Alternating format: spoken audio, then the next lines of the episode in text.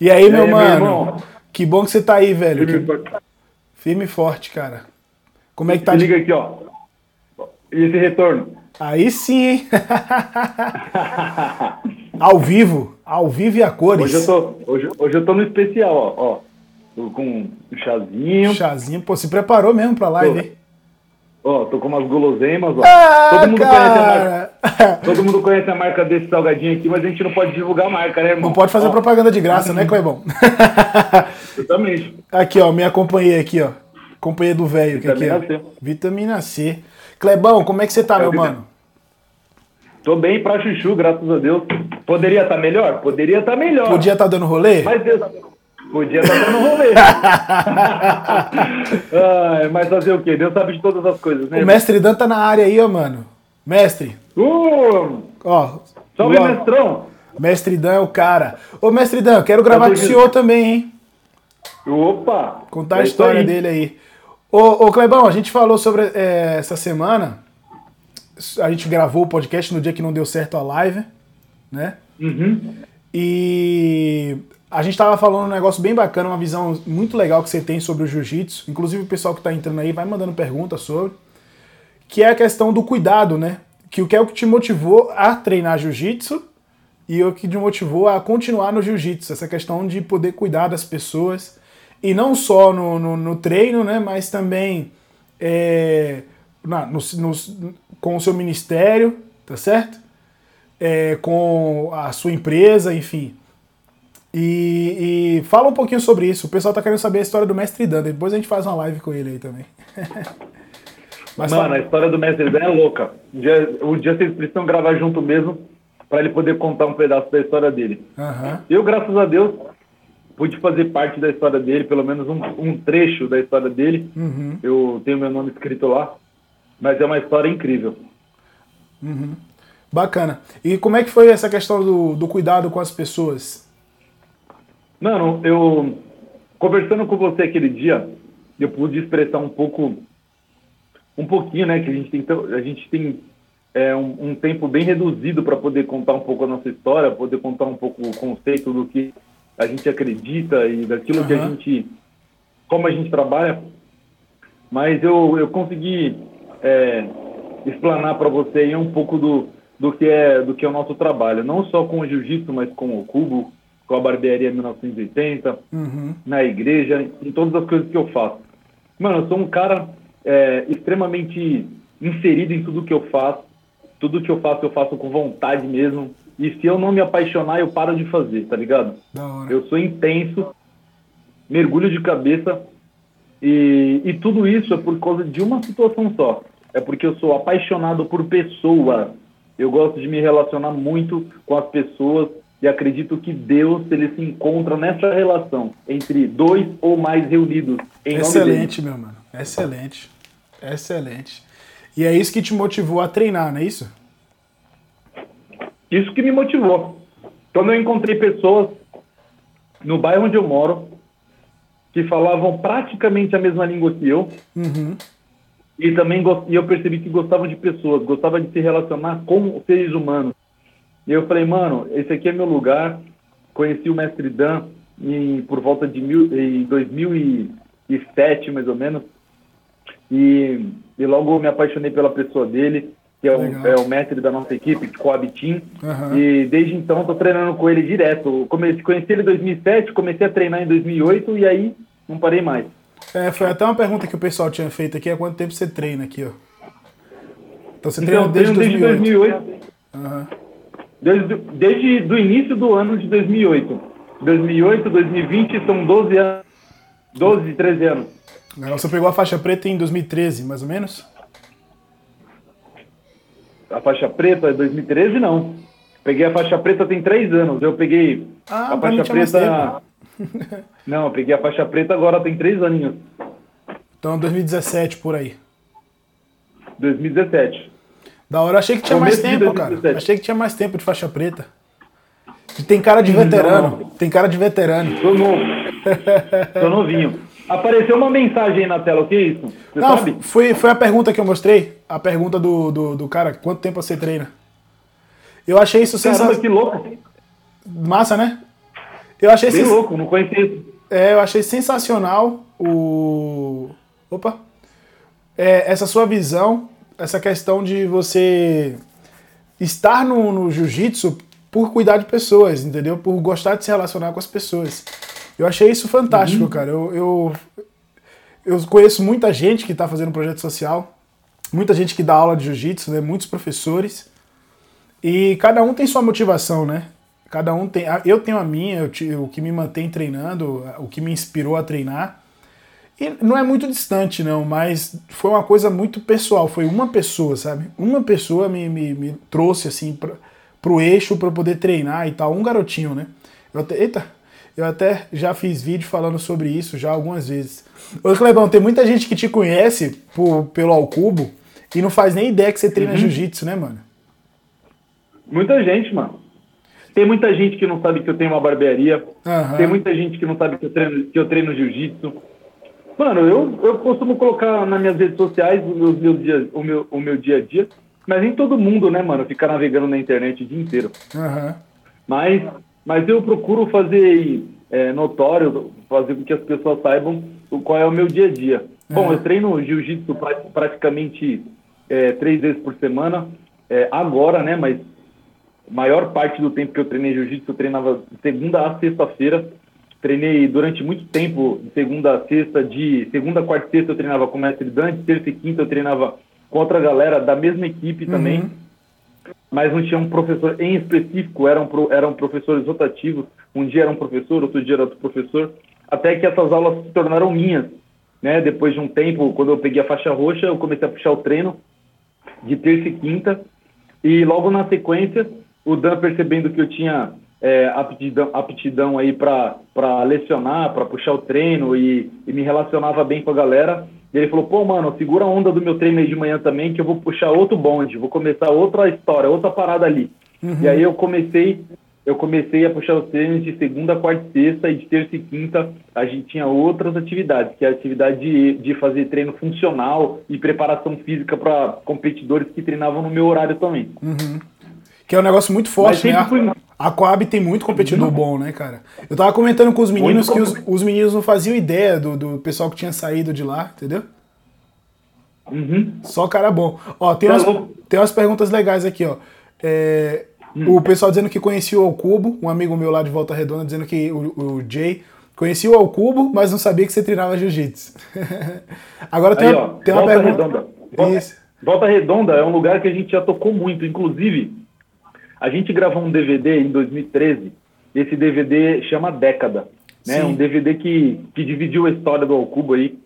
Um DVD que foi muito importante pra gente. E esse DVD seria gravado em Volta Redonda com o pessoal Oh, de uma rádio louco. chamada Rádio 88, que é uma rádio bem conhecida lá em Volta Redonda. Muito Barra do louco. Piraí, Volta Redonda, Barra Mansa.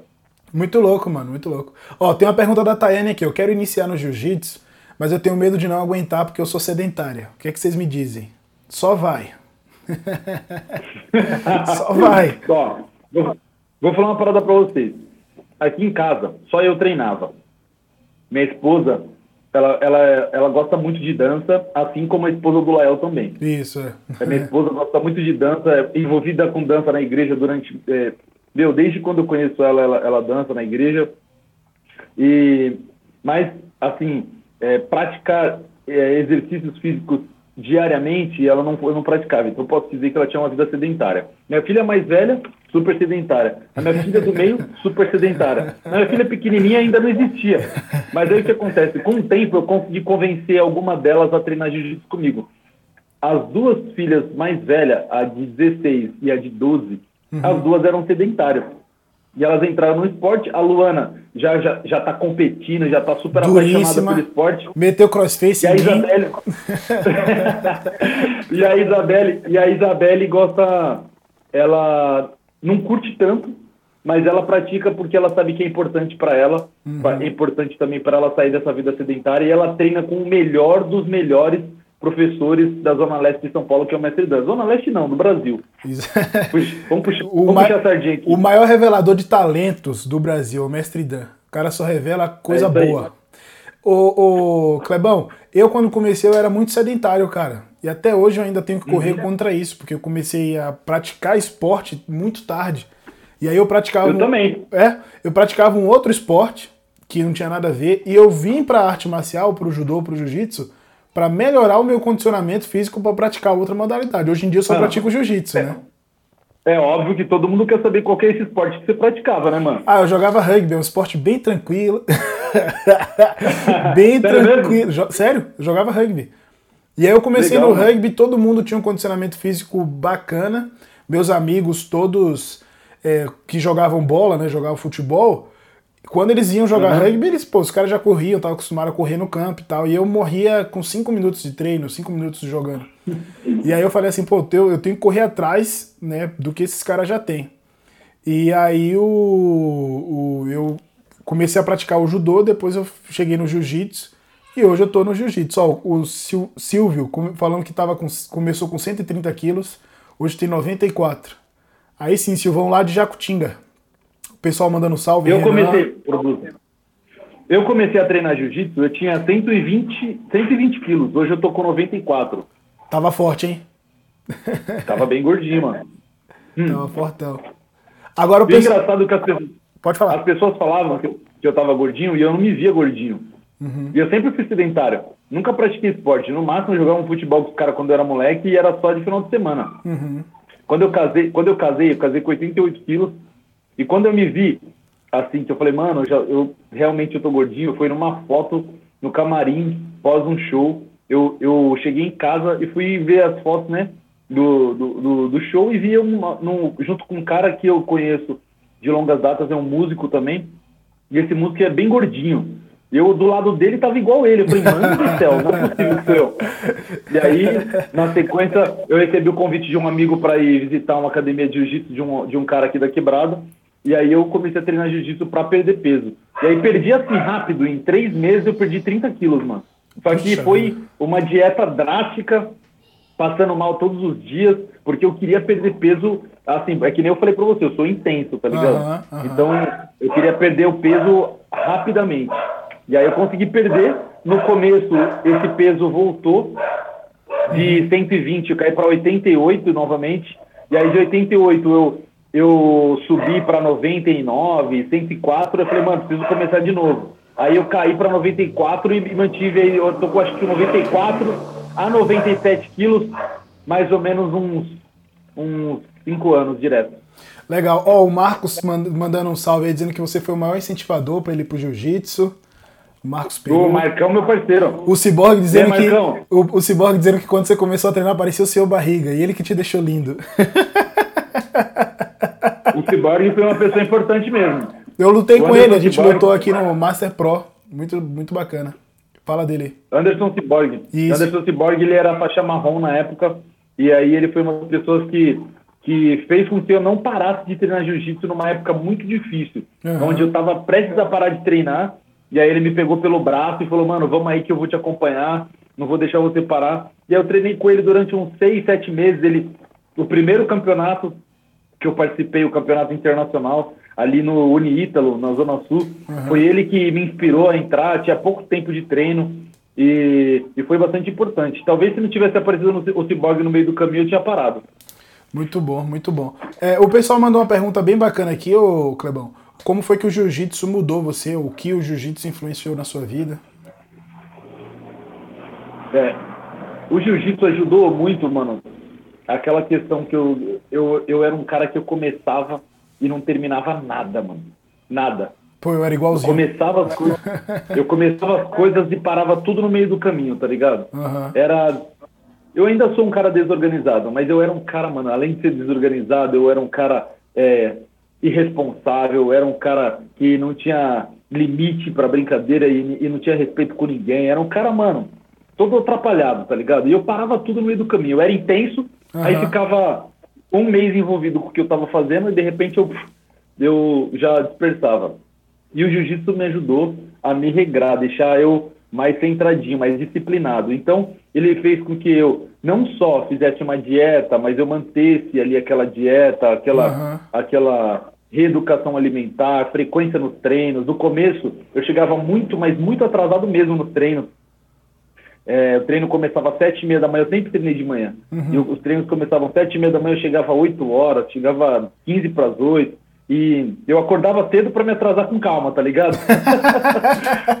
clássica, né? Essa é clássica. É, e aí eu, eu, eu o jiu-jitsu ele foi me regrando. Óbvio que regado a, a, muito sacrifício também, a pagar muita flexão, subir e descer muita escada. Uhum. Né? O Dan me, é, me disciplinou muito mas ele foi me colocando uns eixos. Então me ajudou muito nisso, me ajudou muito nessa questão de começar e terminar. Eu não, eu não me esqueço um dia, eu, eu, foi um dos primeiros dias de, é, de treino que eu, que eu apareci na Coab, e aí o Dan pediu pra gente fazer algumas movimentações, o tatame ele não é muito largo, mas ele é extenso, né, ele é comprido, uhum. e, e aí tinha uma movimentação que eu não consegui chegar nem na metade do, do tatame, né, e aí eu falei, mano, eu não consigo mais. Aí o Dan ficou bravo, falou que essa palavra não, não existia ali naquele lugar, que eu teria, que, que eles esperavam, que. Eu falei, não, mas eu não aguento, não, não tô aguentando mais, meu braço cansou.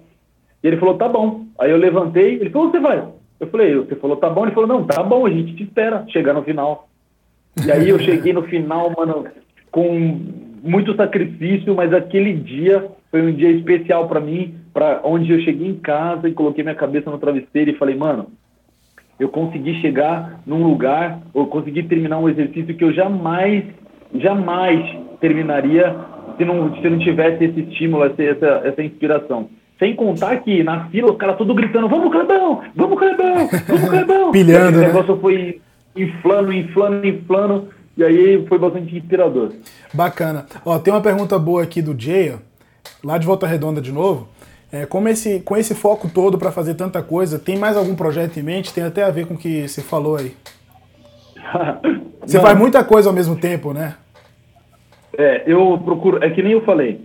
Eu não sou um cara muito organizado. E tem um cara que é, é meu sócio na barbearia 1980, que ele até falou para mim esses dias. Ele falou, mano, eu acho que eu achei uma solução para você. Eu acho que eu achei uma solução para você. Aí eu falei, qual, mano? Ele falou, você precisa de uma secretária, um secretário, alguém que te ajude com seus... a você organizar suas atividades. Por quê? Porque eu acordo muito cedo e durmo muito tarde. Eu nunca fui muito adepto ao sono. E...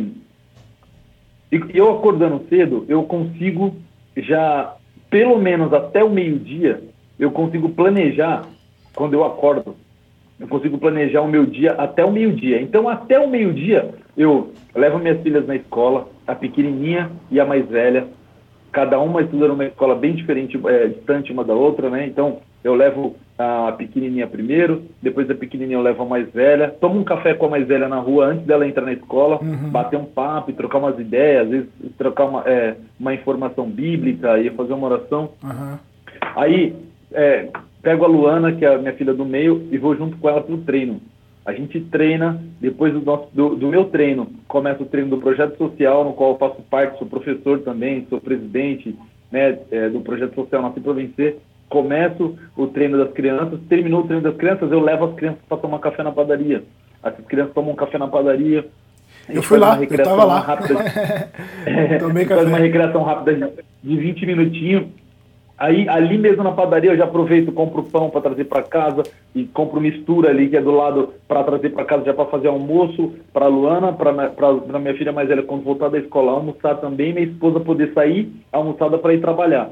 Então, essa minha vida é corridaça até meio-dia. Quando bate meio-dia, eu saio correndo virado no Saci Pererê, lá pro Tatuapé, onde eu tenho a barbearia. Todos os dias eu estou lá, exceto segunda-feira, que é o dia de ensaio com o Cubo e aí eu saio vazado pro Tatuapé, porque a minha agenda lá é, também é bem extensa e bem, e bem concorrida, onde eu passo a outra parte do dia em atendimento, trocando ideia, fazendo. fazendo Pintando o cabelo dos outros de rosa. então, então eu preciso, eu preciso. Se eu tivesse uma pessoa aí, uma pessoa para me ajudar, para me auxiliar nesse secretariado, eu tenho certeza que eu conseguiria talvez é, não colocar mais um plano, mais um plano no meio dessas atividades, mas talvez executá-las com mais precisão e mais é, com mais notoriedade. É, é. Ó, os cursos do, no projeto é gratuito e quando abre as inscrições. Então fala aí sobre o projeto Nasci para Vencer. Essa pergunta é do Marcelo, Marcelo Silva de Souza. E aí, Marcelão, firmeza, meu irmão. Marcelo, é o seguinte, é, o, o, projeto social ele funciona toda segunda, quarta e sexta, aqui na Matriz, toda segunda, quarta e sexta, é, das 9 da manhã até as 10 e 20 e à tarde, das 15 até as 16 e 20 aqui na Matriz. Mas nós temos outros módulos, outros, outros, outros módulos, posso falar módulos? Unidades, outras unidades. Módulo não, unidades, bom. A gente tem outras unidades também, uma em Santana, em Guaianazes, Parada 15 de Novembro, Prestes Maia, Cidade Tiradentes. É, mano, tem alguns lugares aí. E a gente. É, e cada uma dessas tem um horário diferente e também tem algumas regrinhas internas diferentes, porque umas funcionam dentro de igrejas que cedem o espaço para a gente poder é, lecionar o jiu-jitsu para essa galera, uhum. outras são espaços privados de academia que também cedem para a gente poder dar aula mas todas elas são o, o treino para o projeto social, ele é social, ele é gratuito, tá? É... Que mais, qual que era mais a pergunta? Ah, quando abre os cursos, né? É, quando é que tem, exatamente, como é que funciona? Na, na hora que che chegou com a criança, a gente faz uma matriculazinha, a matrícula também é gratuita, a gente pega os dados, dados dos pais também, ver se a criança tem algum histórico é, de alguma doença, alguma patologia. Se a criança estiver tranquila, a gente já insere a criança no treino. Às vezes, no mesmo dia que ela foi para conhecer o, o projeto, ela já começa a treinar, a gente já vê a possibilidade de doar um kimono para ela. A maioria das crianças que treinam no nosso projeto, elas treinam com kimono doado, que a gente consegue com parceiros né, e algumas instituições aí que abraçam, abraçam o projeto. E é isso, mano, não tem muita, muita burocracia, não. E fica na Zona Leste, né? Pessoal que às vezes não, não, não conhece, está na Zona Leste de São Paulo. No caso, é, a matriz. Unidade... A matriz é. era José Bonifácio, é isso? Isso. Só tem uma unidade que não, não, não acontece aqui na, aqui na Zona Leste, que ela é a unidade de Santana, né? Do nosso parceiro tio Chico. É um instrutor é, bastante envolvido com a causa também, um cara que ama o social e ele está lá na frente do, do projeto social Nasci para Vencer, em Santana. O restante, todas as unidades estão aqui na Zona Leste. Legal. Santana é pertinho aqui, da minha casa dá uns 6 quilômetros. Santana. Ô, oh, pertíssimo. Pertinho. É. Ele fica ali per, perto, pertinho da Voluntários da Pátria. Legal. É no, no. É junto com o projeto Papel de Menino? Você sabe se é isso? Não. Ah, tá. Não, não. Não, não. Ó, o pessoal tá perguntando qual é a faixa etária. Uma pergunta do, do Enos. Muito bom. Erlon? Enos, Como não sei, o Enos, Vênus, o Enos Beats. Ah. ah. nome complicado. w, w Enos Beats. É, pode ser é isso? isso? pode ser isso. É. É, salve, salve WE, um parceirão, produtor musical da hora também. Ah, é o WE, é... o nome dele é WE mesmo? É WE nos beats, eu não ah. lembro o nome dele, eu conheço ele como WE. Da hora, WE, valeu WE, nós. É, então, é, é isso mesmo, WE. É, a faixa etária é de 5 anos, de 5 anos até os 16 anos de idade. A gente costuma falar 15, mas sempre tem os meninão que continua treinando e acaba ficando com 16 anos e a gente não manda embora porque é, acaba fazendo parte da nossa história, né? Sim, sim. E aí eles acabam ficando com a gente lá até os 16 anos, às vezes até os 17. Legal. No, na, na José Bonifácio é sempre pela manhã as aulas, não é isso? Não, tem de manhã e tem à tarde também. À tarde. Ah é com o professor Bolívia, Ricardo Bolívia. Sim, Ele sim. começa às 15 horas e vai até às 16h20. Show de bola. De manhã é você que dá aula e à tarde ele. De manhã sou eu e à é. tarde Ricardo Bolívia. Oh, tem o, o Glauber falando que daqui a pouco o Samuel também está no projeto. Ô, oh, Glauber, Casquinha, ele é, é professor de, de capoeira, faixa roxa do Mestre Dan. Faixa roxa, eu acho que faixa roxa 4 graus. Quase faixa marrom. Que da hora. Isso aí. Poxa, é bacana. Eu fui no projeto, eu gostei muito de conhecer o projeto, foi bem legal. É, então, quem tiver em São Paulo quiser conhecer também, recomendo. Recomendo mesmo. E tem mais pergunta aqui. O Magno perguntou se você já fez algum curso para dar aula para criança. Mano, eu sempre fui, sempre fui envolvido com recreação infantil. Quando eu, quando eu conheci minha esposa, minha esposa é professora, ela, ela é professora de criança, né? Uhum. E, mas quando eu conheci minha esposa, eu tinha 15 para 16 anos e ela já tinha 18. Uhum. E ela, ela trabalhava num lugar aqui que é tipo tipo um, como que eu posso, posso dizer?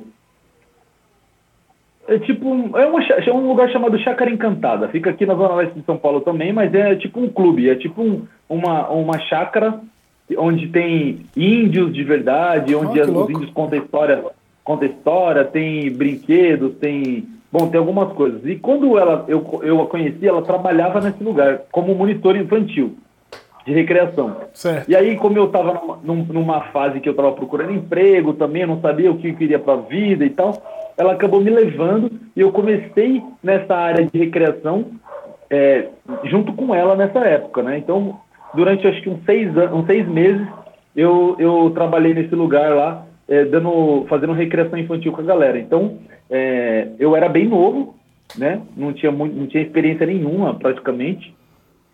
Mas comecei aí. Fiz alguns, alguns cursos que me ajudaram bastante, mas a maioria da, das informações que agregaram para mim em, no projeto social são informações que eu ganho com a minha esposa, é, informações que ela, que ela trouxe pós-faculdade, que ela traz é, é, pós dia, é, dia, dia a dia depois dos seus dias de serviço. Uhum. E aí a gente vai pegando, vai pegando informação e vai colocando dentro do nosso, do nosso case de sucesso. Isso é uma coisa muito legal, porque o pessoal no jiu-jitsu tem essa dificuldade de associar, né? Coisas que são de fora do jiu-jitsu. Então, às vezes, um curso, por exemplo, o Magno perguntou é, qual curso exatamente assim. Aí a gente tem poucas opções no jiu-jitsu, tem pouquíssimas opções de gente que dá aula de jiu-jitsu infantil.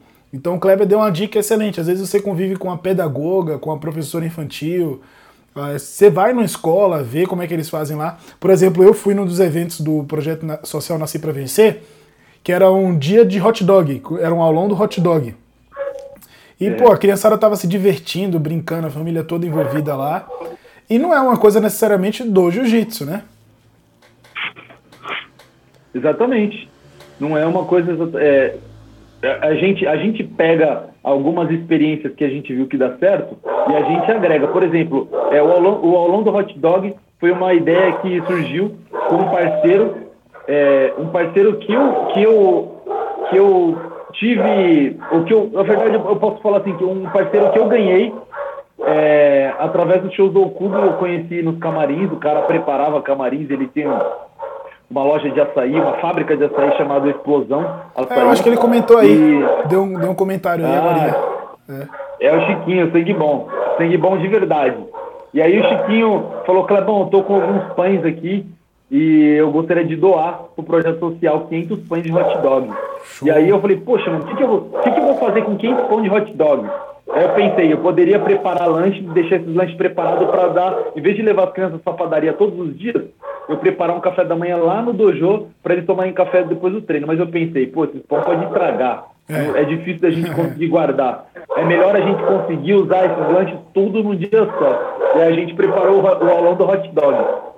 Foi muito Tem um maneiro. cachorro aqui que ele quer participar da live. Tem um cachorro que quer participar da live.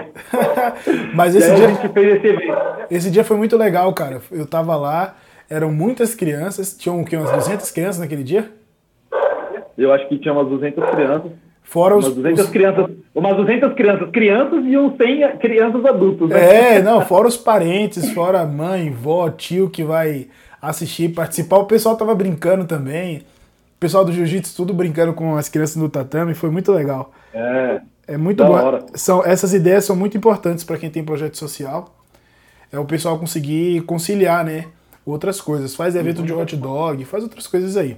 Clebão, tem música nova, né? Na área. Mano, tem música nova, música chamada Grão de Areia. Para quem não conhece, a gente. Eu faço parte de um grupo de rap chamado Ao Cubo. É um, um grupo de rap gospel. É, e a gente fez uma música com participação de um cara que é pioneiro da música Black Music, é, da Black Music Gospel, né? Uhum. Da música Black Music é, é redundante, né? Mas da Black Music Gospel, um cara chamado Pastor Ademar de Campos, seria um cara é, bem conceituado uhum. né? entre as igrejas. E ele aceitou o convite da gente fazer uma música é, e fizemos um videoclipe também. Você que quer conhecer essa música, ela já se encontra no, no YouTube. é, com videoclipe e também nas plataformas de música Deezer, Spotify, Google Play, entre tantas outras. A sua plataforma de música predileta tem a música Grão de Areia. Grão de Areia, muito boa. O cara conseguiu colocar a Demar de Campos para cantar um trap. Isso é histórico, mano. É histórico, mano.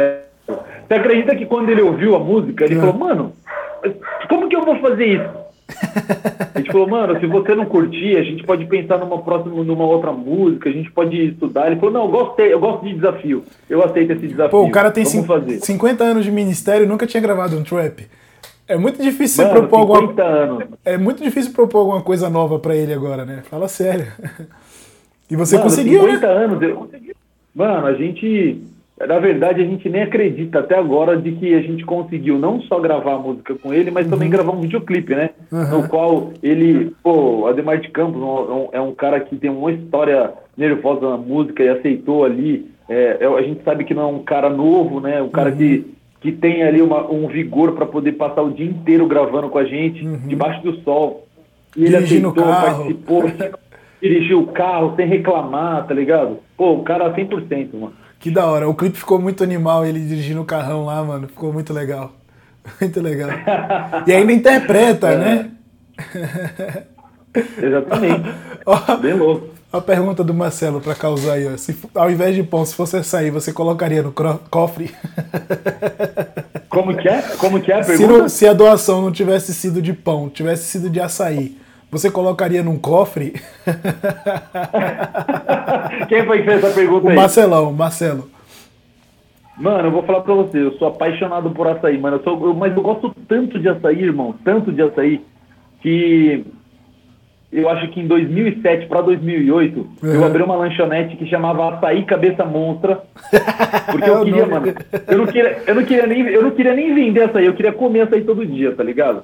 Uhum. Mas aí eu vi que era, era, um, era um negócio bombástico na época, tava, o açaí estava super em alta aqui, né, na Zona Leste de São Paulo, e eu consegui um ponto, é, um ponto pô, muito louco na frente de uma escola, numa avenida bem conhecida aqui na, aqui na Zona Leste, e aí eu junto com um amigo da igreja falou, mano, vamos entrar nessa? Vamos. E a gente entrou e a gente começou a produzir umas paradas legais, fazer alguns eventos legais também nessa lanchonete, para você ver como eu gosto de açaí. Não sei se eu conseguiria dividir com a molecada, não. já fica difícil, né? Já fica difícil. É. Rapaz, eu nem sabia disso. Você já teve a loja de lanchonete, cara? Tive uma lanchonete chamava Açaí Cabeça Monstra. Muito louco, mano. Açaí Cabeça Monstra ou não? Mano, eu tenho, eu tenho, umas, eu tenho umas experiências aí, irmão. Tenho conta aí. de vida, hein? Conta aí, conta aí, Pô, pessoal. eu já, traba, eu já trabalhei seis anos na área hospitalar como técnico em radiologia médica. Então, isso isso já com o cubo? Eu era. Mano, tem muita música do Alcubo que eu escrevi no, trampando no hospital à noite. Caraca, bicho, que da hora. Você acredita? E aí o que acontece? Eu. É, eu trabalhava, eu trabalhava no hospital de segunda e sexta noite. E aí eu tinha, tinha as apresentações do Alcubo que eu fazia aos finais de semana. E aí começou a aparecer a oportunidade para eu começar a trabalhar no hospital de manhã. Então eu trabalhava todo dia de manhã, segunda a sexta, e também trabalhava de segunda e sexta à noite. Segunda a sexta de manhã e segunda e sexta virando a noite inteira. Caramba. Como eu não sou muito adepto ao sono, para mim tava suave, tá ligado? Uhum. E aí, e aí, aos finais de semana, eu ainda fazia as apresentações com o Cubo. Só que começou a me atrapalhar e atrapalhar o sistema do, do hospital, por causa de algumas trocas que eu tinha que fazer decorrente às, às viagens. E aí eu tive que abrir mão, tá ligado? Uhum. Mas eu trabalhei no hospital durante, durante seis anos e algumas aulas que eu estou lecionando ali para a galera do jiu-jitsu, eu uso alguns termos é, de anatomia, né? Uhum. Então, crista ilíaca, e vou falando algum, alguns, alguns nomes de ossos aí, e aí os caras falam, mano, de onde que ele tirou esse nome? De onde que ele tirou esse nome? Deve estar inventando, tá ligado? Mas na verdade é por causa, de, é, por causa por causa disso, né? Você era, você era bem novo, né? Você comentou que com você, você, casou novo, na verdade, casou com 18 anos? Eu casei, eu, eu, não, eu casei com 21 anos em 2001, Sim. não, 2002. Eu casei em 2002 com 21 anos e no hospital eu comecei a, eu comecei a trabalhar também com 21 anos. É que você estava comentando que estava meio perdido de emprego e tal, mas o, o Alcubo já era antes disso. Não, mano, o Alcubo ele surgiu exatamente em 2003. Eu casei, eu casei em 2002 E eu, o Alcubo surgiu em 2003, logo Tá. na sequência, tá ligado? A gente fazia parte de um grupo chamado Alternativa C, eu cantava rap, canto rap desde 1994, tá ligado? Já, par- já, par- já cantei com algumas, alguns grupos regionais aqui da Coab, da Tiradentes, eu fazia, já fiz parte de alguns grupos e, e conheci a galera do Alcubo no outro grupo que eu fiz parte, chamava Alternativa C.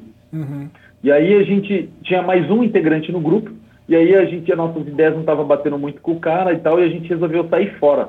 O cara era, era, era quem escrevia as músicas, era o cara que produzia as músicas, e quando a gente saiu fora, a gente não viu muita, muita solução para nossa arte. Uhum. É, nem a gente mesmo acreditava um no outro. O Feijão não acreditava muito em mim, o FG não acreditava muito no Feijão, e, a gente, e, a- e a- e assim era, era a nossa, a nossa vida.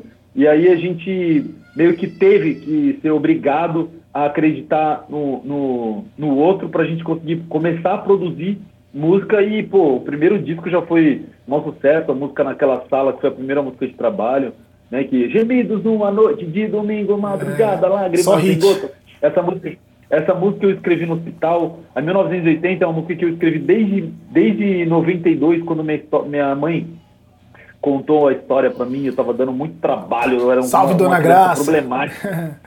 É, eu era um cara problemático, tá ligado? O moleque, mano, doido, eu acho que já era pra eu estar morto se não fosse Deus mesmo na minha vida, tá ligado? Uhum. E aí um dia ela, no dia das mães mesmo, de 1992, ela me parou e falou, vem cá que eu preciso conversar com você. E me colocou no sofá e começou a contar várias histórias pra mim, pegou o álbum de casamento dela, algumas fotos dela de muleta, de é, careca, tá ligado? Ela falou, ó, eu sofri um acidente, e aí fui contando a, a história da, da 1980. E quando ela terminou de contar essa história, eu corri para pro quarto, para eu não esquecer nenhum detalhe, eu escrevi a história num papel, eu tinha 12 anos de idade, e aí quando eu comecei a es- a escrever as músicas pro disco do Alcubo, eu lembrei dessa história, eu falei, mano, eu acho que eu vou musicar essa, a- essa, essa história. E aí eu corri comecei a escrever, mostrei pros caras, o FJ, que é um cara que tem um ouvido radiofônico, já falou, mano, eu conheço um sample, uma música do Michael Jackson que se encaixaria perfeitamente nessa música. Que tem a ver com a história também, né? que tem a ver com a história também. E aí a gente surgiu o sucesso em 1980 também. Que aí eu dei, é, eu dei, foi tudo nessa nessa época do hospital, que eu trabalhava no hospital. E é tão legal, mano, o hospital na minha vida. E quando a gente terminou de fazer o disco, quando a música começou a tocar na rádio, o, o cara que levou nossa música pra rádio, o Nuno Mendes, que hoje- até hoje ele é apresentador da Rádio 105, ele, ele falou pra gente, falou, mano, pra música pegar força, vocês precisam fazer a música tocar. E não sou eu que faz isso, são vocês. Vocês precisam é, entrar no, é, numa atividade aí com a galera que vocês conhecem, amigos, é, é, colegas de trabalho, pessoal da faculdade. Mano, vai se enturmando com a galera, pede pro pessoal ligar e pedir a música. Hora. E aí, mano, eu, eu trabalhava no hospital, e aí tinha um pessoal que fazia estágio no hospital, que a gente ensinava o pessoal, é, ensinava o pessoal a trabalhar. Só que como eu tava no. O meu foco maior era muito mais a música, porque eu sabia. é, eu, eu já, eu já né? entendi, já, já sabia aonde Deus queria me colocar, tá ligado? Uhum.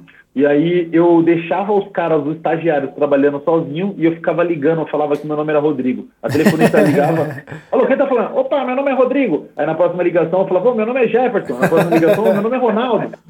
E aí quando ia, ia pro ar eu já chamava uma outra pessoa, para os caras não acharem que era eu, eu ia reconhecer a voz, que é o mesmo cara que canta.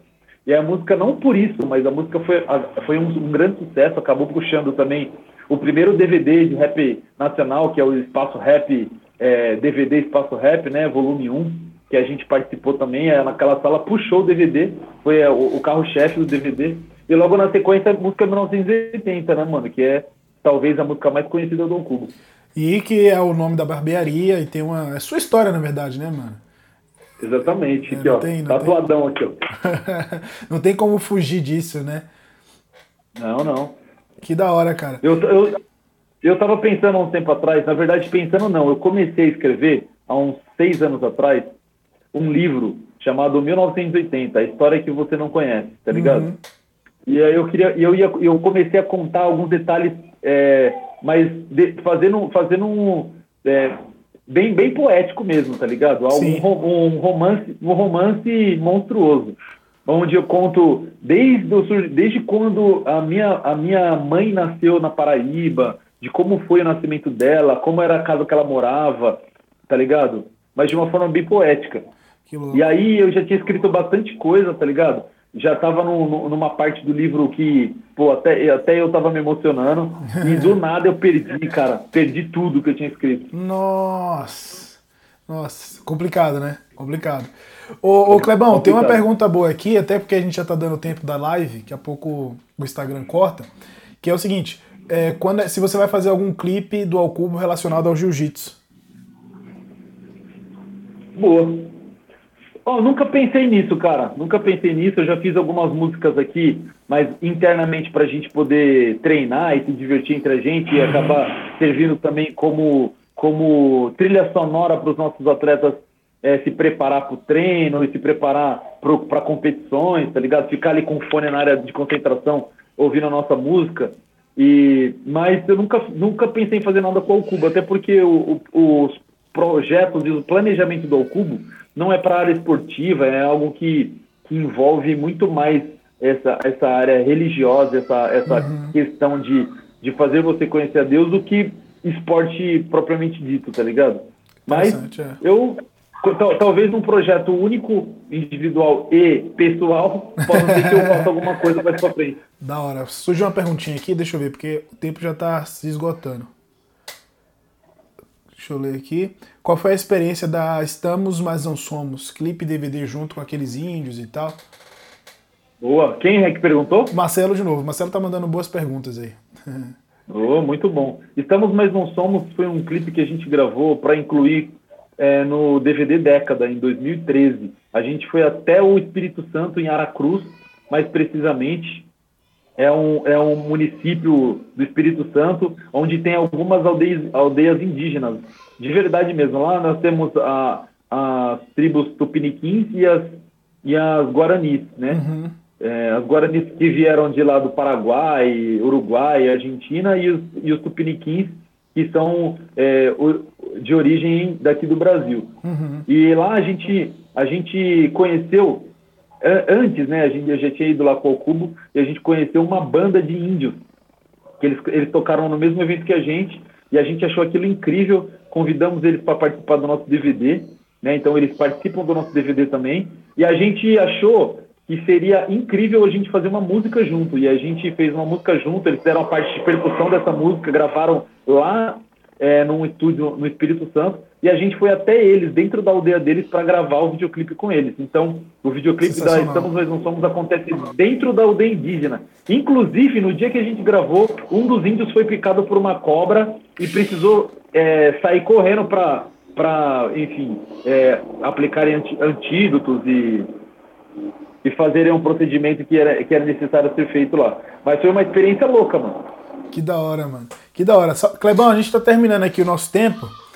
Quer deixar algum recado aí pro pessoal? O que, que você quer falar pra eles? Não, mano, eu quero, eu, quero, eu quero fazer uma pergunta pra você, né, mano? Faz aí. Faz pergunta pra mim? Faz aí, faz aí. É tipo o Jô Soares? o, o pessoal é, disse que eu sou o William Bonner da Cracolândia. Os amigos zoando. Ô, mano, é, já me falaram que, pelo fato de eu ser extremamente envolvido com o projeto social, com questões sociais, eu, eu tenho muita coisa a aprender com o projeto Novos Sonhos, que é um projeto sério, um projeto que já não é, não é um projeto novo, é um projeto uhum. de longa data, e é um projeto que está muito bem, é, muito bem inserido no centro de São Paulo, a galera sim, respeita sim. muito não só a, não só a comunidade aí do centro, mas também muitas igrejas respeitam pela seriedade do trabalho. Sim, sim. Eu queria que você contasse um pouco aí do seu trabalho, do trabalho que vocês fazem aí no Novos Sonhos.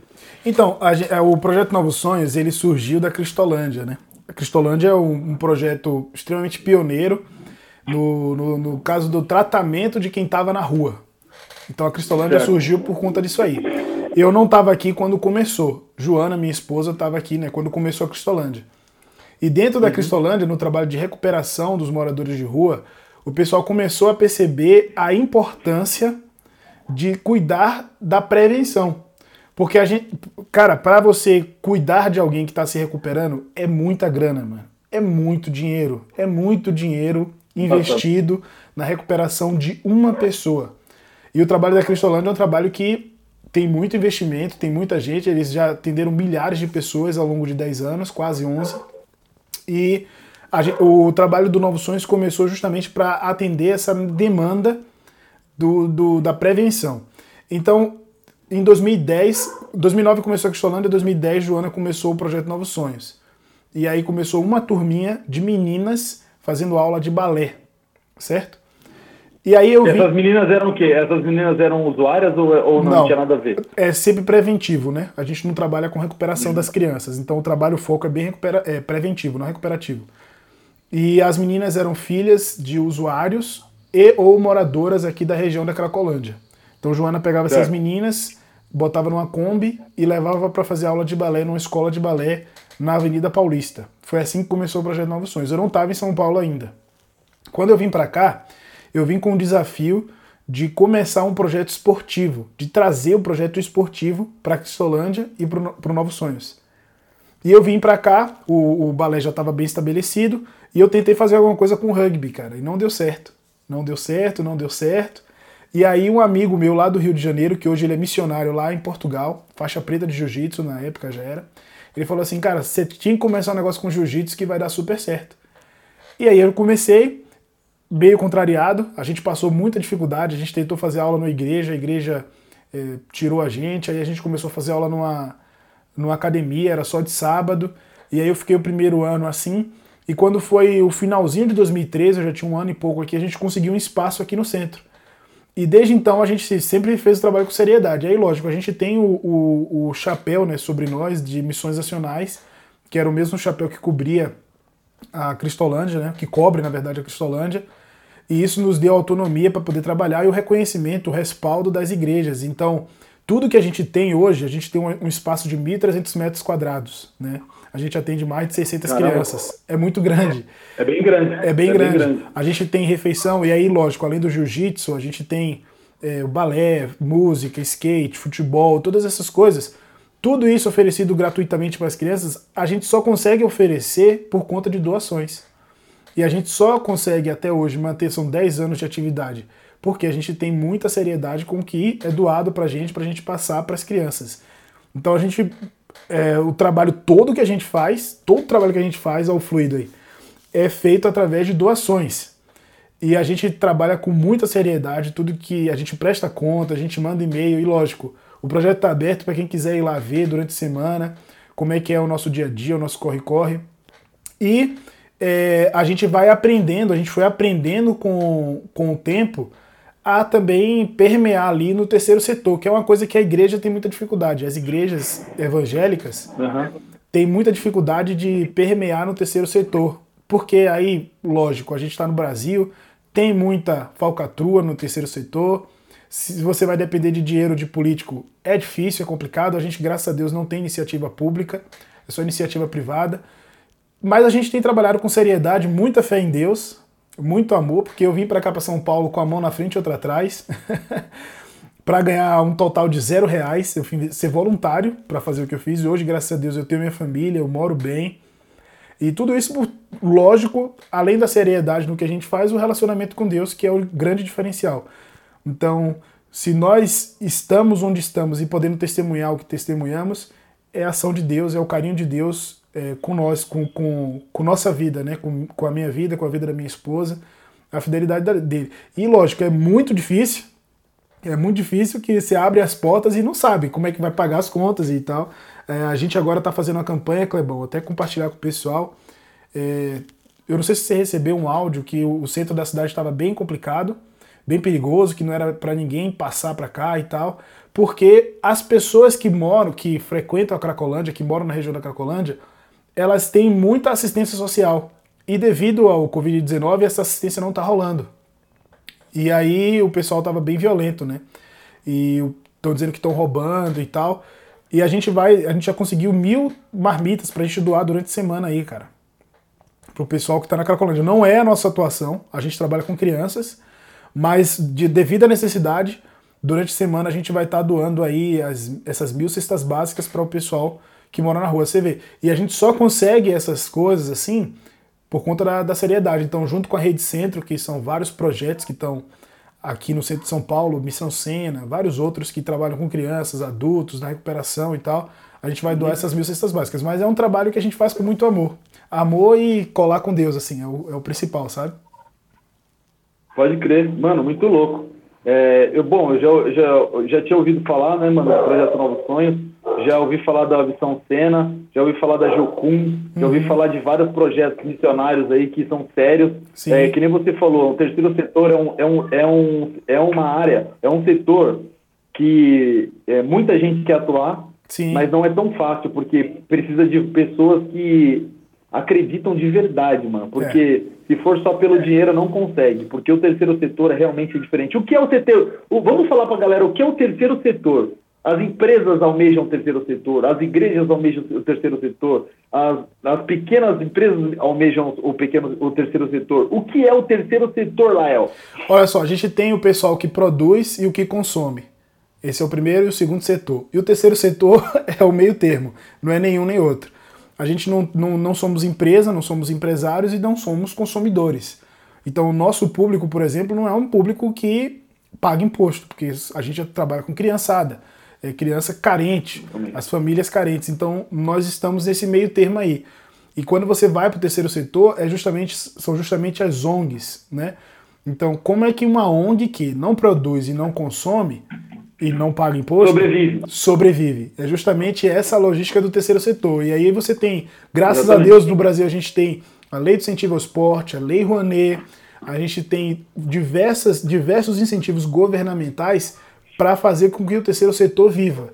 E aí, lógico, Kleber, tem gente mau caráter que se aproveita, pega o dinheiro e não faz nada? Tem, infelizmente tem. tem. E vai ter isso em todo lugar. Infelizmente. Estou em projetos culturais, em projetos esportivos, em projetos. Em todos os lugares tem. Culturais, em então... Todas as religiões tem.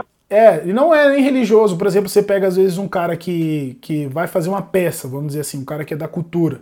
Aí o cara faz um orçamento absurdo, sendo que ele vai gastar às vezes um terço disso. Enfim, é, a gente está agora permeando, mudando aí para o terceiro setor. A gente sempre foi da, da atividade religiosa né? Sempre dependemos de igreja, mas agora não, a gente está se organizando como ONG e a gente está é, entrando realmente onde a gente pode entrar, como a gente somos pode entrar. Somos dois, irmão, somos dois, e tomara que dê certo. Lógico, tem que dar certo. O trabalho sério dá certo, né? E graças a Deus, né, que é, no seu caso, no meu caso, somos pessoas sérias que todo mundo conhece, o trabalho já é feito com seriedade há muito tempo. Não vai mudar agora, né? Não vai mudar porque virou ONG, entendeu? Eu quero, eu quero fazer mais uma pergunta para você, mas antes eu quero mandar um salve para a galera. Eu quero mandar um salve para Graciele, quero mandar um salve para o Marcos, quero mandar um salve para Borges, Pastor Borges, Fluido Caimã, quero mandar um salve para o Ellison, apenas Gusto, Ellison Freitas, Boni 58 Bill, a é, Boni é a DJ Magno. Ah, isso aí, ó.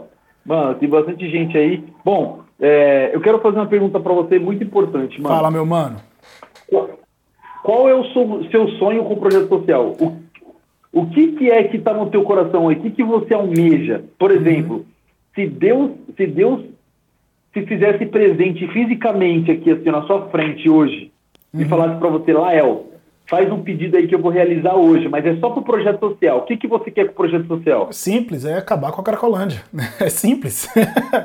eu saí de casa com essa missão e eu tô aqui há oito anos, vai fazer oito anos agora em abril, com essa missão, acabar com a Cracolândia, entendeu? Eu não quero ver essa cena mais aí não, cara. É, é impossível, é impossível você passar ali e aceitar essa situação, é impossível.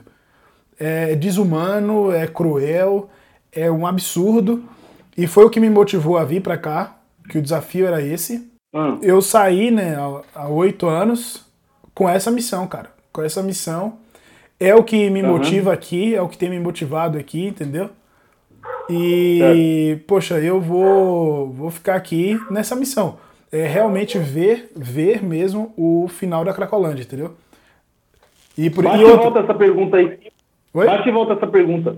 Bate e volta essa pergunta aí para mim. Pronto, e qual é o seu maior sonho? Se Deus se manifestasse para você hoje aqui, em carne e osso, para você, qual seria o seu pedido? Mano, eu tenho algumas pessoas que treinam jiu-jitsu comigo. Uhum.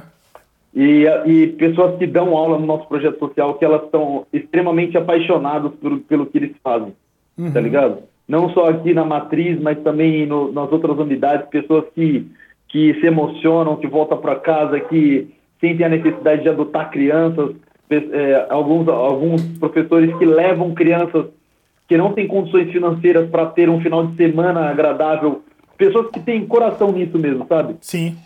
E um grande sonho meu é fazer com que esses professores e todos os professores do projeto social eles consigam viver e viver bem, dando aula e se emocionando dia após dia, mas conseguindo sobreviver do jiu-jitsu e Boa. que as crianças elas se tornem e, e que essas crianças se tornem é, pessoas gratas, que elas não elas não estejam naquele momento, não elas não estejam gratas naquele momento, mas que elas sejam pessoas gratas no futuro. Boa. Então esse é meu grande sonho, graças ao esporte, graças, graças ao, ao, aos professores que dedicaram parte da vida deles ao, a treinar e a disciplinar essas pessoas. Excelente, meu irmão. Excelente. É isso. A gente está trabalhando aí para mudar nossa realidade. Eu sempre comento que é, o jiu-jitsu ele tem vivido realmente um, um novo movimento, um novo mover aí, né? E a gente tem visto pessoas chegando para o esporte, as pessoas se interessando em se profissionalizar, os projetos sociais se organizando uhum. mais, conseguindo. Porque era muito difícil ter um projeto social há 15, 20 anos atrás. Hoje em dia ainda é difícil, mas é menos difícil do que no começo, né? E, e a gente está aí trabalhando para mudar nossa realidade, né? Você trabalhando na Zona Leste, querendo profissionalizar o pessoal, dando essa oportunidade, eu aqui querendo ver o final da Cracolândia mas todo mundo com o mesmo objetivo, que é fazer o bem, né? Sempre, sempre fazer o bem, é, que é o que Deus nos pede sempre, né? Se vai fazer alguma coisa para outra pessoa, faça o bem, não é isso? É faça o bem. Olha o Ellison falando aí, ó, que sempre seguiu os trabalhos do Alcubo, agora tá mais fã ainda, porque descobriu que você é do jiu-jitsu. O, o Ellison é meu aluno, faixa roxa. Louco. Mano, eu vou falar para você que eu conheci durante, durante é, esse tempo artístico, eu conheci algumas pessoas que eu jamais imaginava que eram atletas de jiu-jitsu. Por exemplo, o Ice Blue do Racionais, Sim, faixa preta de jiu-jitsu, ele é o irmão dele. Tem um pessoal ele, que tá aí na, na é live, tem um pessoal que tá aí na live que treina com ele, lá no, na Zona Sul. Tem um pessoal que tá por aí. Exatamente. Tem o Mandrake, que é um grande amigo nosso também, que ele é ele é dono de um, de um dos maiores portais do, de rap nacional, chamado Rap Nacional, que ele também é faixa marrom, e, e ele é líder de um projeto social incrível lá, lá em Santa Catarina. Da hora. É, também que entre, entre outras pessoas aí que, da música, por exemplo, o filho do Tim Maia, o Léo Maia, atleta de jiu-jitsu, uhum. Sérgio Malandro. Tem o Júnior Lima, o Júnior Lima, da, de Sandy Júnior. Sim, é, mano. É, marrom. Você sabe que tem um mano que era do KLB, que ele era até do, do MMA, né, mano? É, o, profissional e tudo. O do, meio, o do meio é do final do Bruno, eu acho, né? O, o mais novo, não é isso? Eu, eu não sei se é o que começa com K, eu não sei se é o que começa com L, ou se é o que começa com B. Mas é, é um, deles, é um deles aí. É um deles. Oh, é, quem mais? Pregador Lu. Pregador Lu, é sempre. Não, essa, essa é. pergunta é boa porque o, o pessoal tinha falado do, de gravar um clipe com jiu-jitsu, né, do Alcubo. E uhum. o Pregador Lu já fez um CD só para os caras do, do MMA, né?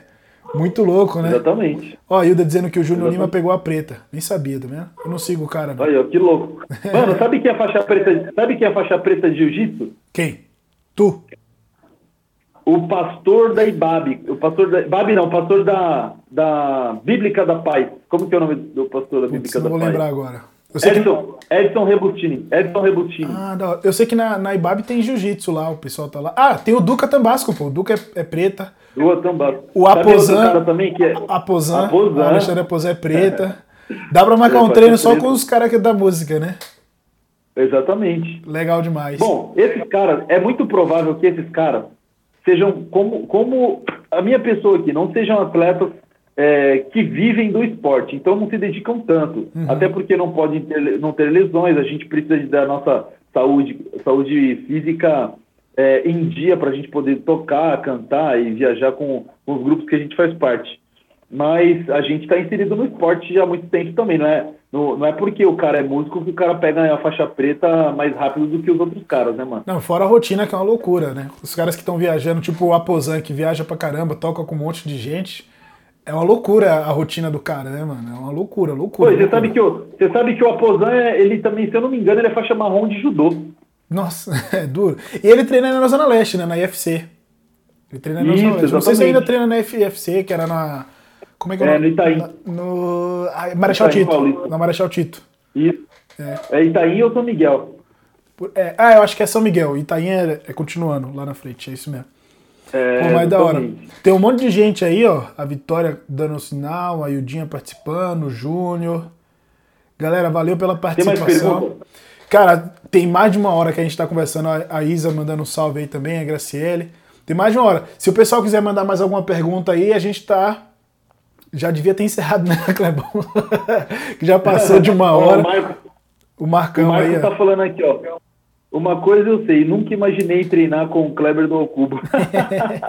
Mar... Mano, o Marcão é o, é o seguinte, deixa eu contar a história desse cara. Conta aí, O mano. Mar... eu, eu, tenho, eu tenho a barbearia em 1980 e a gente abriu uma unidade da barbearia lá aqui no, no, no mini shopping aqui em Itaquera, tá Itaquera. ligado? Aham.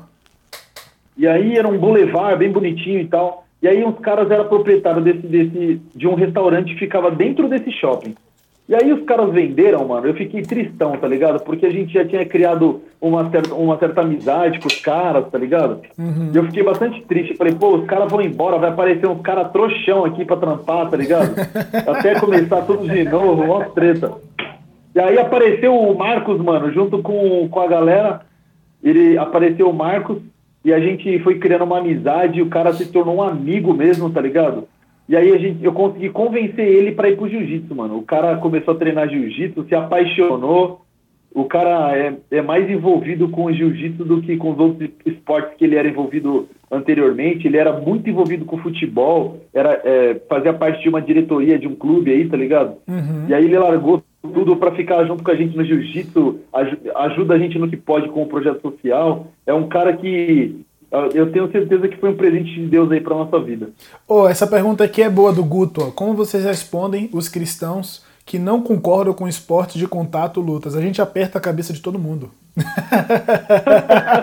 brincadeira, Mano, brincadeira. Ó, tem, tem um, um, um pastor na minha igreja lá que o maluco é sangue bom, mano. Mano, mas o maluco é sangue bom de verdade. Vou até citar o nome dele aqui, pastor Anderson. O maluco, mano, manja muito da Bíblia, professor de escola dominical, tá ligado? E o maluco nunca entendeu, mano, por que, que eu sou tão envolvido no jiu-jitsu, tá ligado? É difícil de entender. Todas as vezes que É. ele tem todas as vezes que ele, ele tem oportunidade, ele chega pra mim e fala, mano, você tá perdendo tempo, o tempo que você poderia estar estudando, o tempo que você poderia estar fazendo alguma coisa, você poderia estar em- se envolvendo mais, tá ligado? Com, com a palavra e tal. E aí, mano, ouvindo ele falar isso, eu comecei a estudar teologia. Falei, mano, eu vou começar a estudar teologia. Comecei a fazer teologia, estudei teologia dois anos e meio, concluí o curso, tá ligado? Intermediário de teologia. E aí ele me procurou de novo depois que, que, eu- que ele estava na, na nossa, na nossa formatura. E ele me procurou de novo e falou, irmão, da hora que você fez a teologia, mano, mas esse bagulho de jiu-jitsu não tem nada a ver, irmão. Você tá gastando energia com bagulho que não tem nada a ver, tá ligado? E aí eu falei pra ele, irmão, contra fatos não há argumentos. Quer colar um dia no treino para você ver como que funciona o nosso trabalho lá? O nosso trabalho evangelístico, o nosso trabalho, o nosso trabalho social. Você vai ver que algumas coisas a gente acaba tendo. É, é, um, é um fator que agrega muito mais do que talvez o terceiro setor da igreja. Mas a Sim. gente, de uma forma estratégica, acaba levando a igreja para dentro, pra dentro do tatame.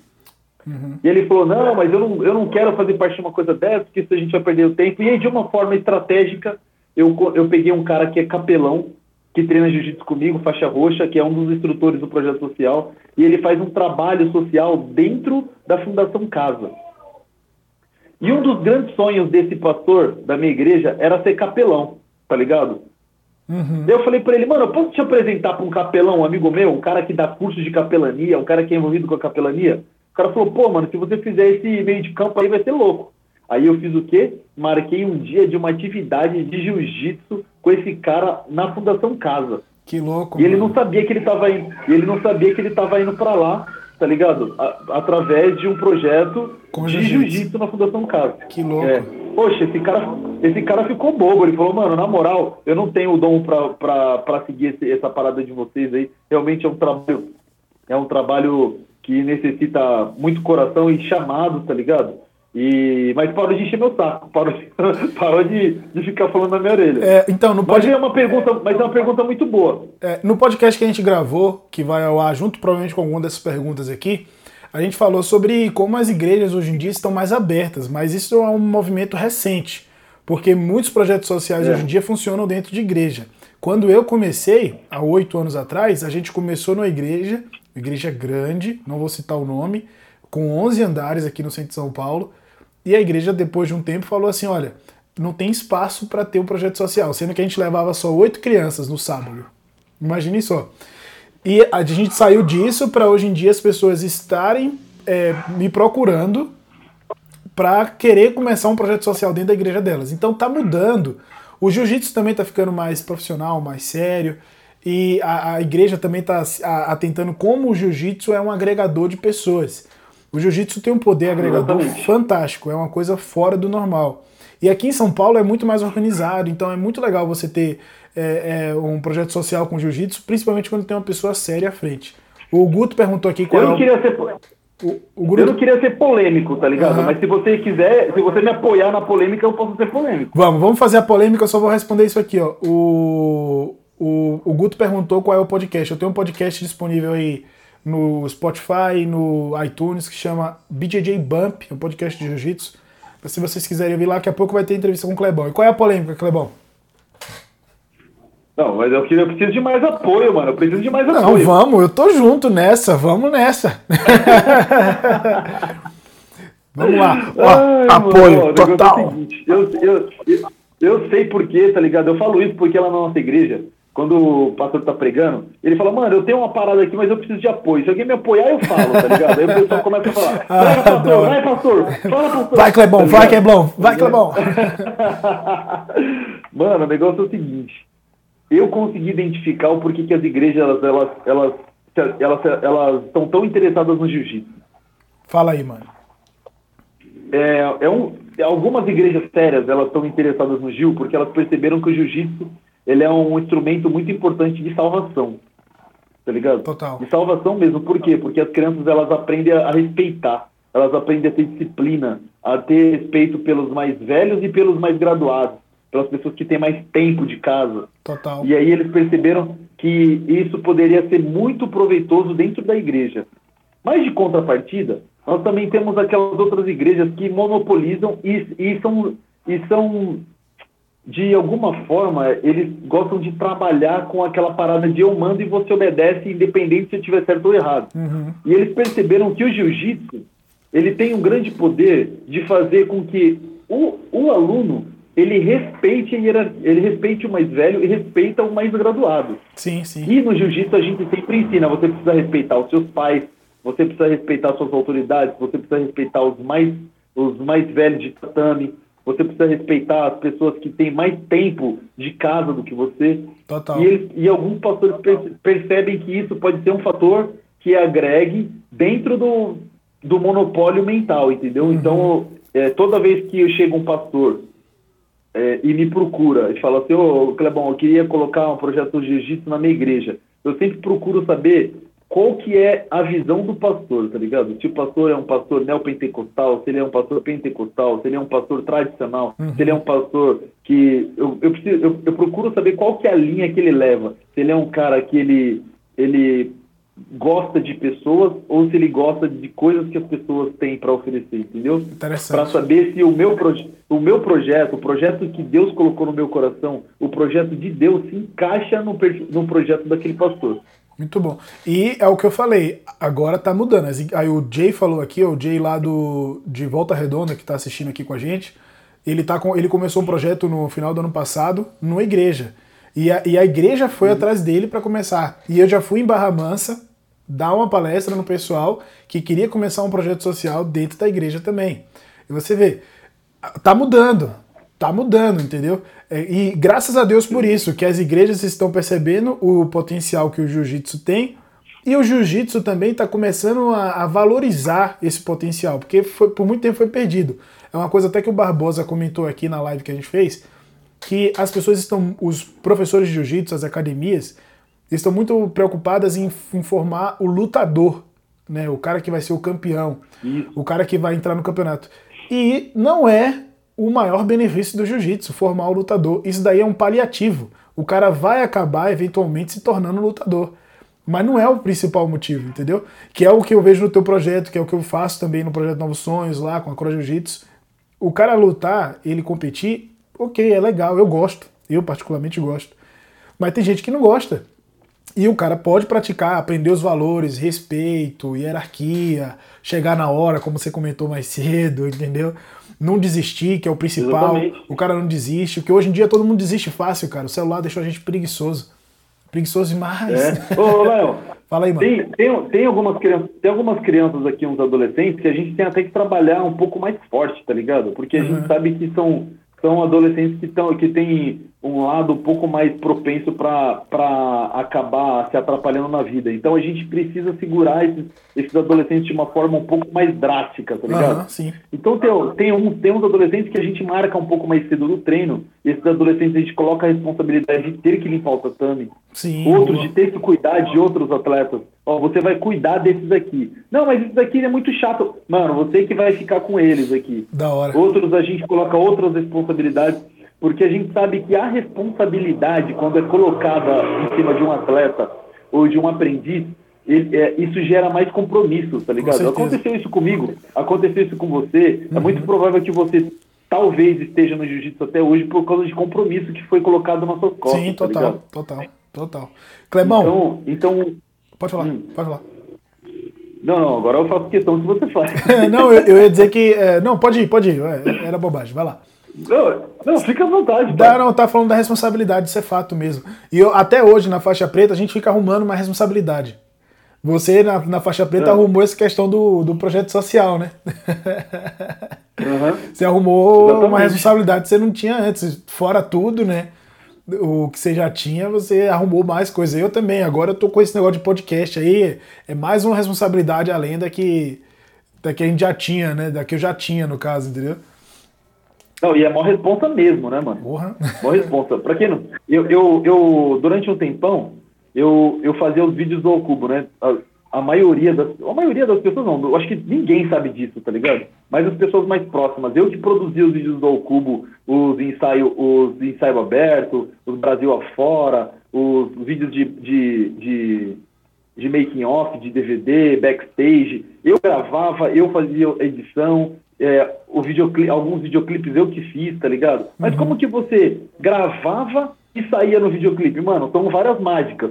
Mas eu que fazia algumas coisas do Cubo, e aí eu vi durante o tempo a necessidade de criar alguns conteúdos também de jiu-jitsu é, com pessoas é, fortes dentro da nossa equipe aqui. E aí isso, esse projeto começou, tem uns cinco anos, já tem uns cinco anos, e, e começou com o Fluido, cara. Eu, eu vi no Fluido um cara muito sério, um cara que encara o esporte com uma seriedade muito grande, uhum. né? E eu falei, eu Fluido, eu, eu tenho material, eu tenho equipamento, eu sou um cara, é, eu, eu sou editor de vídeo também, e eu consigo fazer um material rico para você, e vamos juntar a galera e vamos fazer um trabalho da hora. Então a gente juntou os principais nomes da Coab, e o Fluido é, fazer um, um, um, conteúdo aí de, de uma entrevista rápida e, e, o, e, esse cara tinha que mostrar uma posição rápida e a gente colocava esse conteúdo é, na, no, no YouTube do Fluido lá, né? Legal. E aí eu acompanhei o Fluido fazendo esse trabalho eu, e a gente fez acho que uns seis ou sete, tá ligado? Até eu ver, mano, que eu tinha muita coisa mesmo para fazer, tinha muita responsabilidade, projeto social, dar aula, uhum. e, a, e a barbearia, e uh, tinha tanta coisa, tá ligado? Que eu falei, mano, eu vou precisar abrir mão de uma das coisas. E aí eu tive que falar com o Fluido, pô, mano, eu não vou conseguir mesmo. Mas é uma coisa que ainda tá no meu coração, tá ligado? De criar conteúdos para plataformas, para o YouTube. É, pô, eu acredito que não é mais o futuro, é o presente, né? O audiovisual é o presente. É, é da hora, é da hora. Eu gosto. eu tô investindo nisso aí, fazendo essas lives aqui pra gente falar de jiu-jitsu, o pessoal sempre participando podcast, vídeo, eu também gosto dessas coisas aí. A gente sempre está arrumando mais responsabilidade, né? Eu tenho, eu tenho um, um, uma parada que eu poder. Eu, eu tinha até esquecido de falar, mas eu vou aproveitar o um momento para falar agora. Ontem a gente criou uma, uma, uma, playlist no Spotify chamado Quarentena com ao Cubo. Oh, Quarentena com ao Cubo. E aí lá a gente tem algumas músicas, começa com a música 1980, mas a gente tem algumas músicas aí que é, são músicas inspiradoras para a quarentena, né? Para você não é, tentar sair dessa ociosidade. É, oh, mas como que eu saio da ociosidade dentro de casa, mano? Tem como você limpar a casa ouvindo uma música, ouvindo uma música de qualidade, uma música que de repente você se identifique. E aí a gente criou uma playlist chamada Quarentena com ao Cubo no Spotify. Tem no Deezer? A gente já tá. É, talvez a gente suba pro Deezer a partir de segunda-feira. Mas é um material bastante rico. Pegamos músicas aí desde o primeiro disco até o último disco, até esse último projeto que são singles, né? E tem novidade vindo por aí também. A gente está com a gente está no meio de um projeto, né? A gente já, por que eu falo no meio? Porque a gente já produziu a música, uhum. já escreveu, já escreveu metade da música e a gente está tá só esperando a gravação das participações. Então é um projeto com mais de três participações musicais em uma Uau. música do Cubo. É, uma das participações é o Tom Carf, outra é o Clóvis Pinho, e tem outras participações que a gente ainda Vixe, não pode falar, mano, que ainda não tá certo. Só esses dois Mas aí, é uma... caraca! Mas é uma música, uma música que a gente tá juntando os pretos, tá ligado? Que acredita na mesma parada, que, tem, que, que tiveram as mesmas dificuldades. O tema da música é a palavra. É, eu já escrevi minha parte. Se você quiser ouvir, eu posso cantar. Brincando. não, não pode dar spoiler, pessoal. Tem que deixar o pessoal curioso. Mas, ó, do Mas grão é de areia, do grão de areia eu escutei lá na barbearia bem antes de lançar, hein? Mas eu guardei o segredo. É, o Grande Areia você, você escutou primeiro. Você, foi. Você, ouviu primeiro, né? Foi, foi. Eu escutei na barbearia. A gente escutou lá um dia. No dia, que eu fui, no dia que eu fui pintar o cabelo de rosa, eu acho. mano, deixa eu fazer uma pergunta pra você. Como que você conheceu a barbearia, mano? Como que você chegou até a gente lá? Então, na real, assim, eu cortava o cabelo com outro faixa preta, ó. Que louco. Aqui do lado de casa, com baixinho. É. Só, só faixa preta pode é. mexer aqui, ó, nessas, nessa preciosidade.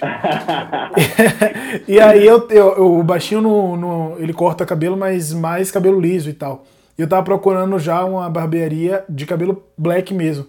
E aí eu vi você postando alguma coisa no, no Instagram, eu falei assim, nossa, cara, será que é longe? Porque eu moro no centro, né? Aí eu vi assim, tatuapé, uhum. eu disse, não, mano, deve ser mó rolê pra lá, velho. Ah, não dá, muito longe e tal. Aí um dia eu falei assim, quer, quer saber? Vou marcar um horário, vou marcar à noite, depois do trabalho e vou lá. Porque de terça e quinta minhas aulas terminam mais cedo. Aí foi quando eu comecei a ir. Eu, eu, eu vi que trabalhava acho que até 9 horas da noite, né? Até, é, a gente atende o último 8 horas da noite. É, então, e eu marquei 8 horas, exatamente. Eu vi que atendia até 9, eu falei, ah, então peraí, consigo marcar 8, porque minha aula era até 6, 6 e meia. Aí eu disse, ah, eu saio da aula e vou. E eu comecei a ir de terça e quinta. Agora eu tô indo de dia, de vez em quando eu dou umas, umas escapadas pra lá. É, sempre, sempre bom. Da inventar. Hora, Agora tem que, que. Mano, a gente, a gente já, tem, já atendeu muito faixa preta bom lá, hein, mano? Já atendemos da durante hora. muito tempo Dimitri Souza, Guilherme Augusto, Mestre Dan. Poxa, tem uma paz de cara. Tem o Bahia, o Bahia ou o Baiano? O Baiano. Tem o Rodrigo, o Rodrigo que é o, o. Puxa, como que é? O Bola, que é o Bola. Você sabe que é o Bola? Faixa preta do Casquinha também? Acho que não, acho que não conheço. Puxa vida, duro pra chuchu também. Mano, alguns faixa preta duro a gente atendeu lá. Não, tem mais, tem mais gente aí, tá ligado? Aqui eu não lembro agora de cabeça. Ah, Mas eu... é um lugar. O próprio. Eu, lá na barbearia a gente tem três praticantes de jiu-jitsu. Eu que sou Então, aí você vê, pô, me achei, né, cara? Me encontrei. tem o Euclides, que é um faixa azul meu, eu que. Uhum. É, eu, na verdade, eu conheci o meu sócio, que é o Euclides, no jiu-jitsu, né? Olha que legal. Uhum. Eu conheci o meu sócio no jiu-jitsu, e que é faixa azul também. E também temos o Thiago, Piu Piu, que também é faixa azul. A gente chega lá, eu, vou lá para cortar o cabelo, que 40 minutos resolve, fico duas, três horas conversando de jiu-jitsu, né?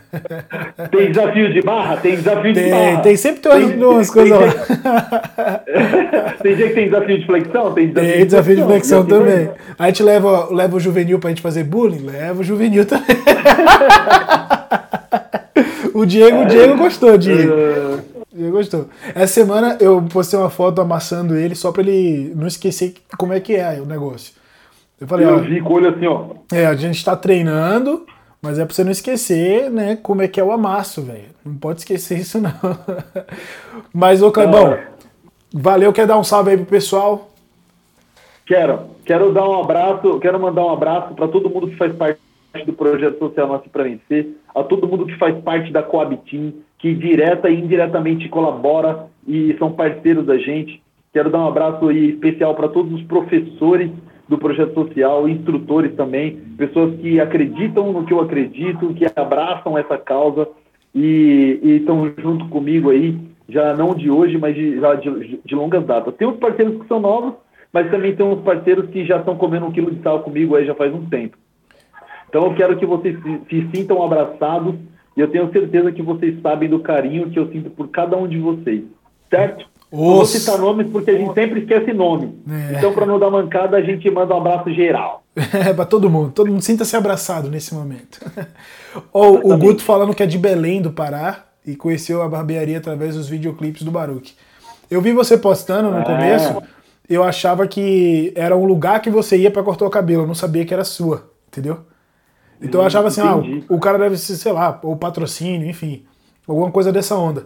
Eu não sabia, na verdade, quando eu fui lá, a primeira vez que eu cortei, eu não sei se. A primeira vez foi com. Como é que é o nome dele? O apelido engraçado? Biqueta, biqueta. Biqueta, com biqueta. Aí depois eu cortei com o. Jared. Jared, aí depois Jared. foi contigo. Aí pronto, agora só o Clebão. É. Agora só o Clebão. Aí é bom que agora tá todo mundo do jiu-jitsu lá, né? É isso mesmo. É. Tamo junto. Você que tem o cabelo crespo, você que tem o cabelo afro, lá é o lugar, mano. A gente. O nosso forte na barbearia 1980 é cortar cabelo de preto, tá ligado? Nossa especialidade. Mano, tem gente que vem. Preto e jiu-jiteiro, então. preto e jiu-jiteiro já era. Aí, aí, então.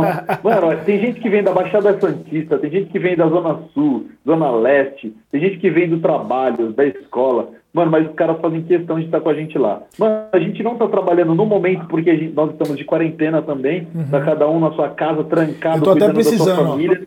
Tô precisando já dar o talento. É, tá precisando. eu também tô precisando. Eu fiz o meu pezinho e a minha barba hoje em casa, mano. É, então. Ah, você tem as mães. Tá Olha o Daniel zoando aqui, o Daniel dizendo assim, ó. Achei meu lugar. O Daniel é careca, mano. Care... Mas tem barba. Se tiver barba, é lugar, irmão. É. Mano, você tava falando aí. Você ah. tava falando aí que né, as igrejas tinham preconceito com o jiu-jitsu e que hoje não tem tanto mais. Mano, eu sou envolvido com um monte de coisa que a igreja tinha preconceito, mano. A igreja tinha preconceito com barbudo, com rap. A igreja tinha preconceito com rap e eu sou envolvido com tudo isso, tá ligado? Não, e você aparece com os penteados cada vez mais maluco também. O pessoal tá falando do meu cabelo rosa, você não sabe o que esse cara apronta aí, mano. Pô, e, tá, e tá crescendo, hein? Meu Já cabelo cê, tá crescendo. Você passou a zero um dia desse, não foi? Mano, sabe o que eu fiz? A gente de quarentena aqui em casa, eu tô só aprontando, tá ligado? Raspei a cabeça da minha esposa, minha esposa cortou o cabelo carequinha, careca assim, né? Dois dedos, só o tamanho do meu. Uhum. Aí, ontem, ontem a gente tava sem nada pra fazer, mano, o que, que a gente ia fazer? Vamos descolorir o cabelo, deixei o cabelo dela loiro. Ai, tá aí sim. Imagina uma pretona com o cabelo loiro. Da Ficou hora. mó style, parecendo gringa. Da e hora. a gente vai tentando colocar, colocar a nossa criatividade aqui enquanto não tem nada pra fazer. Né? Ó, Clebão, pelo menos com a, com a, com a Dedel, você só apronta no cabelo. O Daniel que tá assistindo aí, que o pessoal tá zoando ele, ele botou a mulher pra treinar jiu-jitsu, sendo que a mulher não treina jiu-jitsu, dentro de casa. Montou um tatame e tá treinando com a mulher. Tadinha dele. Puxa vida. Tadinha da Mônica. Eu falei, vamos orar pela Mônica. Ó, o Adriano, um abraço aí pro pessoal do Guerreiros de Fé, da freguesia. Eu fui lá, quero voltar aí, tá bom? Projeto social dentro da igreja Opa. também, Clebão. Cheguei lá, o pastor louco. tava do lado do tatame. Gostei muito de, de ter ido lá. Pessoal. Louco, louco, louco. Muito obrigado por terem assistido. A gente está conversando há uma hora e meia aqui já, porque a conversa é boa mesmo. Mas estamos juntos. Espero que vocês tenham gostado da conversa. Eu vou adicionar algumas perguntas que a gente fez hoje aqui no podcast que eu gravei com o Clebão, para ter bastante conteúdo falando de projeto social, do Nasci para Vencer e do também do Novos Sonhos que a gente acabou falando. Fiquem com Deus, Clebão. Você é o cara, mano. Tamo junto, mano. Tem, que, cara. Tem que acabar essa quarentena aí para dar um, um grau. Ficar menos pior. É isso mesmo. Tamo junto, mano. Deus abençoe, obrigado pelo carinho, obrigado pela oportunidade aí de poder trocar uma ideia com você, poder contar um pouco da nossa história. E tamo junto. Logo mais a gente faz outra. Sempre, sempre, quando você quiser. É nós. É nós, mano. Um abraço. Falou, galera. Boa noite, fica com Deus. Os. É nóis.